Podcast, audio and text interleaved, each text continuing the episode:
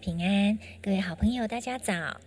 今天早上在活祭这一首诗歌当中，让我们再次啊恢复对神的爱，恢复对神的敬拜，因为我们是他的儿女。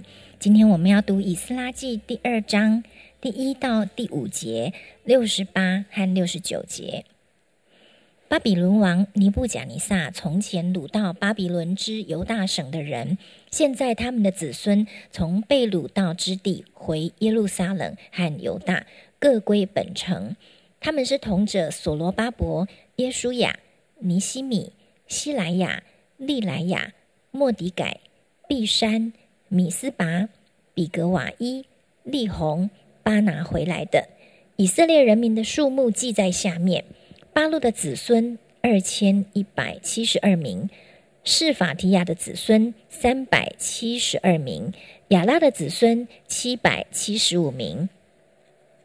另外，我们读六六十八节，有些族长到了耶路撒冷耶和华殿的地方，便为神的殿甘心献上礼物，要重新建造。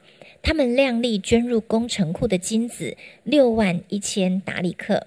银子五千米拿，并祭司的礼服一百件。我们把时间交给严正长老。好，各位呃弟兄姐妹，大家早安！各位好朋友，呃，你最近过得好吗？好，呃，好像这个天气还是不是很稳定哈，有的时候好冷啊，有的时候又稍微暖和一点。呃，无论怎么样，但愿你的心每一天在上帝的爱里面，呃，都是温暖的。好，昨天我们提到了，呃，在古列王的允许跟呃这个旨意里面，其实背后是上帝的心意，因为他应许以色列人啊，在被掳之后要归回到这个耶路撒冷，所以呃，即使以色列他们仍然是一个被殖民的状态，但是当时世界的强权啊，古列王就愿意让以色列人回到耶路撒冷去。呃，重建他们的圣殿，啊，回归他们的故土来过生活，而且他不但是允许，他还扮演一个呃类似啊，就是赞助者、支持者这样的一个角色。我们就看见上帝的恩典非常的多，所以今天呃第二章就把我们带下了呃一些他们回来之后的细节。第二章的圣经里提到了呃各个家族的一些。呃，名单好，虽然没有把每一个人的名字写下来，但是在呃这里整理出了一些数字，但是这些数字的背后，每一个数字的背后都是一个名字，都是一个活生生的人。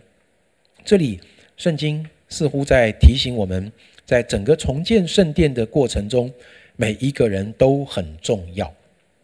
呃，有的时候我们会进入一种不太平衡的想法。当我们觉得自己很重要的时候，我们就忘记了上帝才是这一切事情真正关键的因素。如果没有神感动波斯王古列，呃，我想以色列人想要，呃，想要回归故土，这是不可能的事。除非他们发动叛变，啊，那叛变恐怕也很难成功。所以你知道吗？多少时候我们能够，呃，在神的殿里。多少时候，我们能够在上帝的国度里发挥功用的基础，不是你很重要，是因为神已经这么决定，是因为神已经开始了他的计划，是因为神已经动工。当神动工的时候，我们也成为一个呃，在上帝国度的计划里非常重要的人，我们也成为了一个跟随者，我们也成为了一个参与者。弟兄姐妹，我不知道在耶稣基督所带来的。这个开展的上帝的国度里面，你觉得你自己是一个可有可无的人呢？觉得多了你和少了你似乎无所谓，是这样吗？如果是这样，我非常肯定这个想法绝对是从魔鬼来的，因为在上帝的心目中，你非常的重要。这是一开始透过这些啊，如果你读了第二章哈，看到这些呃家族的名单里面的这些数字的时候，呃，我我所领受的跟你分享。那另外，呃，已经帮我们读了，呃，应该是呃六十八、六十九这两节的经文，是我今天想跟大家分享的另外一个重点。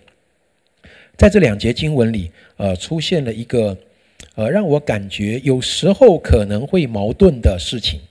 就是这些回来的人，他们甘心的，好，或者说甘心乐意，好，我们常常把甘心后面也加上乐意，好，这是连在一起的概念。他们甘心乐意为建造圣殿献上礼物。啊，我想上帝很看重这个甘心。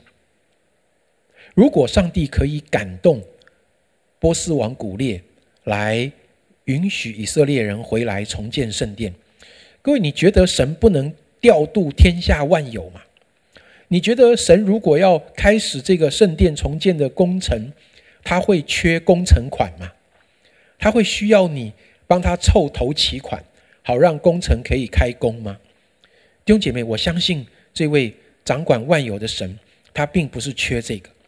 但是神却要他的百姓，却期待看见他的百姓是甘心乐意。弟兄姐妹，如果我们对上帝的侍奉不是出于甘心，讲难听一点，我觉得对神这是一种羞辱。因为你知道，如果不甘心，代表你是被勉强的，被勉强的，那你就你所拿出来的，感觉上好像是在交保护费呀，好像上帝变成一个黑道老大。好，呃呃呃，你必须活在他的保护伞底下，你不敢得罪他，只好每个月，好，从你辛辛苦苦工作的所得里，然后拿出一些给他。弟兄姐妹，如果你的侍奉，我我我不是单指金钱，如果不是出于甘心，那我我讲的也许夸张一点，但是你真的是把神当做黑道老大，那对神不是敬拜，那是羞辱。神他非常有能力，但是他绝对不愿意用一个辖制的方式来强迫你屈服在他的力量底下，来做出一些受迫的行动跟决定。我觉得“甘心”这两个字，才是真正对上帝的敬拜。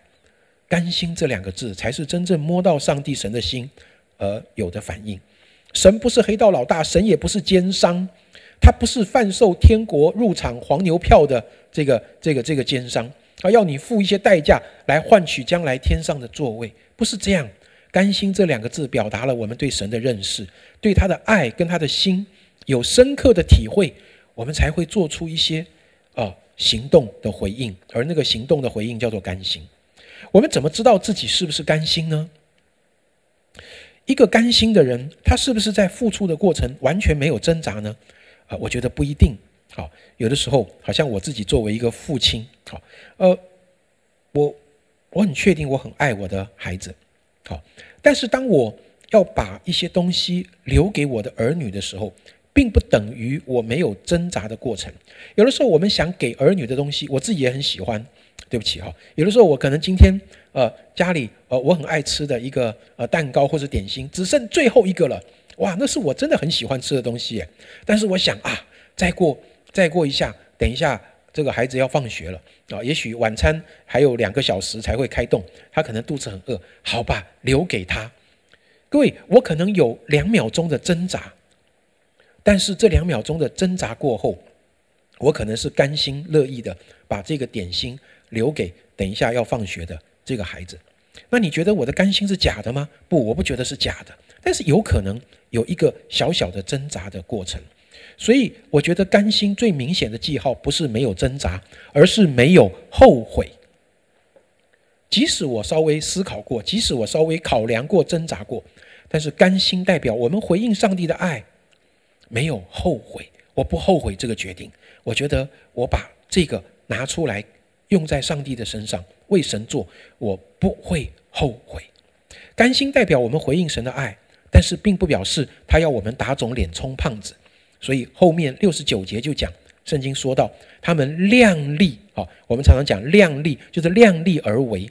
量力的背后隐藏着一个概念，就是他们知道自己所能付出的力量都是从神来的，神给我多少力量，我就做我的能力可以做的部分，我付出我可以付出的部分，我一点不用因为别人付出的比较多。而我觉得自卑，我更不用因为旁边的人付出的比较少而觉得自己委屈。量力而为这个概念表达，付出不是一个比较的结果，更不是做给人看的。神不会因为你做的比隔壁的人更多，他就更喜悦你；神也不会因为你付出的比较少，而责备你，弟兄姐妹，因为你是甘心乐意的回应神，不是跟别人比较之后，呃，所得到的一个赢的一个结果。求主帮助我们今天的分享里面，我想呃鼓励大家去思考，我们对上帝的回应是不是出于甘心？在甘心中，神也要我们量力而为。神看重的是什么？我觉得这个过程是非常有意思的。